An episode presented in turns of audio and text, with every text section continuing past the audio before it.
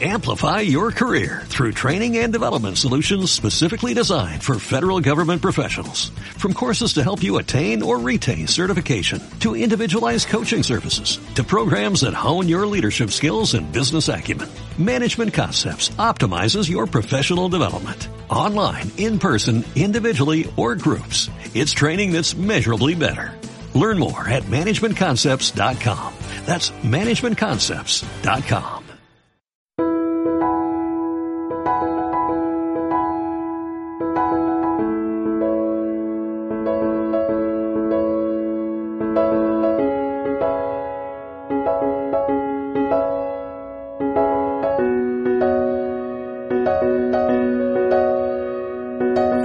de nuevo a todos. En la grabación de hoy os voy a hablar sobre las últimas novedades que hay y que se van a dar al respecto del ya tan conocido índice de referencia de los préstamos hipotecarios, el IRPH. Sobre este índice tan criticado os he hablado en distintas ocasiones, pero dado que vamos a presenciar novedades en las próximas fechas, creo que puede resultar interesante recopilar lo que se ha dicho hasta ahora y avanzar lo que viene. Así que espero que te quedes y que te resulte interesante.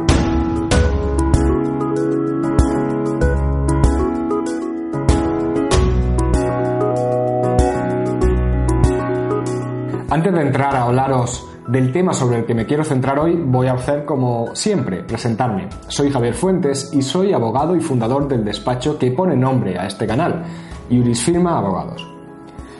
El IRPH es, como muchos ya sabréis, un índice de referencia, al igual que el Euribor, que se suele emplear en muchos préstamos hipotecarios para determinar el tipo de interés eh, que se va a pagar en las cuotas hipotecarias cada año.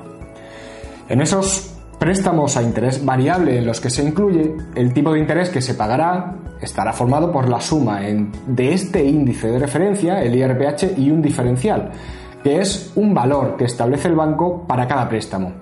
De esta forma, ese resultado del IRPH más el diferencial será el tipo de interés que se va a aplicar a esas cuotas que se tengan que pagar hasta que se llegue a la siguiente revisión, en la que se volverá a aplicar el nuevo IRPH sumado al diferencial.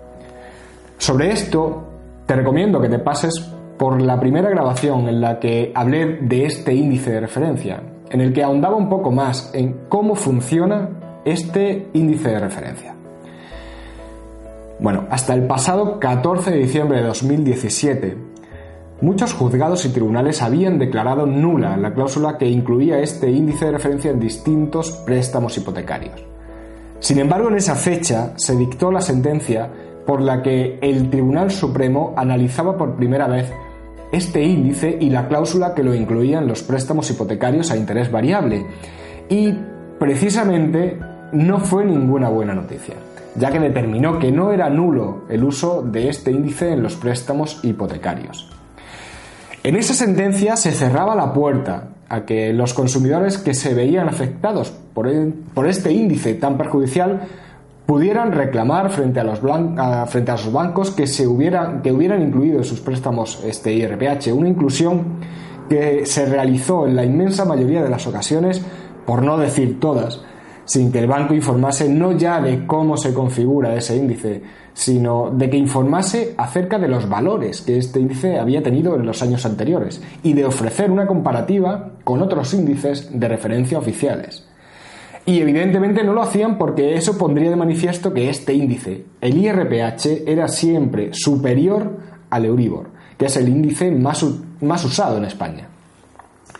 Eso pondría en alerta al consumidor, al que le ofertaban un préstamo sujeto a este IRPH, que evidentemente se preguntaría si no era mejor que su préstamo se configurase al Euribor, o al menos que contratase su préstamo con toda la información necesaria para ser consciente de qué consecuencias iba a tener para él. Sin embargo, eso no se ha hecho, pero el Tribunal Supremo dijo en esa sentencia que tampoco tenía por qué hacerse. Es decir, el Tribunal Supremo mantuvo en esa sentencia que los bancos no tenían por qué informar sobre qué era el IRPH ni sobre qué valores había tenido anteriormente en comparación con otros índices oficiales. Y el motivo para que el Supremo defendiese que no era necesario informar era simplemente porque presume que el consumidor ya sabe que pueden usarse distintos índices de referencia, que el consumidor ya sabe que estos distintos índices de referencia pueden ser muy diferentes y que como se trata de un índice que está regulado y se publica mensualmente en el Boletín Oficial del Estado, pues cualquier consumidor tiene acceso a él.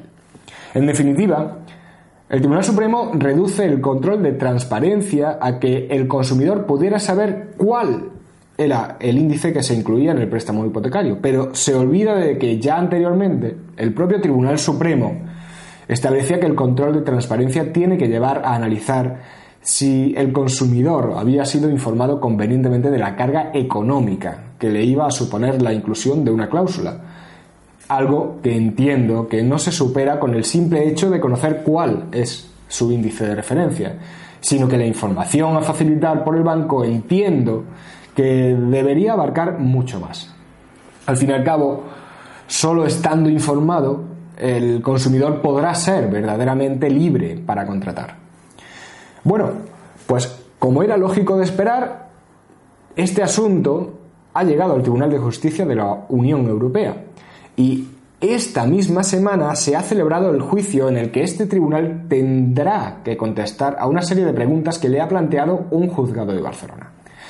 Esas preguntas eran fundamentalmente tres. En primer lugar, si, aunque este índice está regulado por una normativa específica, hay que analizar si se dio información al consumidor tanto de cómo se calcula el IRPH como de la evolución que había tenido anteriormente para poderlo comparar con otros índices, como el Euribor. En segundo lugar, si el hecho de que no se haya dado esa información puede suponer que la cláusula no es transparente e incluso que el banco no está dando un trato leal al propio consumidor. Y finalmente, el Tribunal de Justicia de la Unión Europea tendrá que responder en el caso de que se tenga que declarar nula la cláusula, cuál debe ser la consecuencia. Si dejar de aplicar ningún índice, si pasar el préstamo de Euribor o si aplicar el índice que se hubiera establecido en el contrato de aplicación sustitutoria. Bueno, esto es lo que ha planteado ante este Tribunal Europeo y es lo que va a tener que resolver tras el juicio que se ha iniciado esta semana. Sin embargo, para resolver esto tenemos que tener en cuenta que, aunque no le vincula al propio tribunal, la Comisión Europea ya se ha pronunciado y ha dado su propia respuesta a cada una de estas preguntas. Unas respuestas que ya analizamos en una grabación conjunta que hicimos la abogada especialista en consumo Raquel Duque y yo, y que preocuparon muchísimo a la banca, porque su respuesta era que efectivamente, si no se había dado información suficiente a los consumidores sobre cómo se calcula el IRPH, ni se le ha dado información sobre los valores que ha tenido hasta la fecha, para poderlo comparar con otros índices de referencia, como es el Euribor, entonces sí se puede entender que la cláusula no es transparente y debe anularse. El miedo que le surge a la banca es que eh, según se cuantifica en algunos medios de comunicación, estaríamos hablando de que si se dicta sentencia en favor de la postura de los consumidores, podría llegar a costarle más de 40.000 millones de euros. Aunque también tenemos que tener en cuenta que solo el año pasado, según se publicó en un importante periódico, la banca tuvo casi 20.000 millones de euros de beneficios, por lo que Solo espero que esas cifras no sean ningún obstáculo para que realmente se haga justicia, porque no irían a la quiebra. Bueno, pues esto es lo que a día de hoy, muy resumidamente, ha ocurrido con el IRPH. ¿Y qué va a ocurrir? Bueno, ojalá lo supiera, pero sí puedo deciros que ya estamos muy cerca de llegar al final de esta vía europea y que espero que sea el principio para que muchos afectados vean recuperado su dinero. En cuanto a la sentencia del Tribunal de Justicia de la Unión Europea, antes de que se dicte, nos quedará por conocer lo que opina el abogado general, que tendrá que presentar sus conclusiones. Esto no deja de ser un informe que se presenta por una especie de fiscal, del Ministerio Fiscal a nivel europeo, y que suele ser una pista de por dónde puede salir la sentencia final, aunque también hay que recordar que en el caso de las cláusulas suelo el Tribunal de Justicia de la Unión Europea no hizo caso, y menos mal que no hizo, no hizo caso a lo que dijo este abogado general. Por eso, Aunque se ha celebrado el juicio esta semana, aún nos queda esperar un poco más. Lo que sí es cierto, y no sé si en este caso puede ser signo de algo o no, es que parece que muchos bancos están tratando de llegar a acuerdos con consumidores que ya han reclamado por el IRPH. Bueno, a la vista de la situación y que hay y, de que cada vez está más cerca el dictado de la sentencia sobre el IRPH por el Tribunal de Justicia de la Unión Europea, he creído que podía ser interesante repasar todo lo que hemos vivido sobre esto y poner al día la situación que va a resolverse en Europa. Por eso espero que también te haya parecido interesante y que me dejes tu opinión sobre todo esto en un comentario y que te suscribas al canal en cualquiera de las plataformas que uses, YouTube, iTunes o iVoox. Bueno, antes de acabar, te digo como siempre, cómo puedes contactar directamente conmigo, bien a través del correo electrónico info.iurisfirma.es o rellenando el formulario de contacto que puedes encontrar en la web del despacho iurisfirma.es. Un abrazo muy fuerte a todos y hasta luego.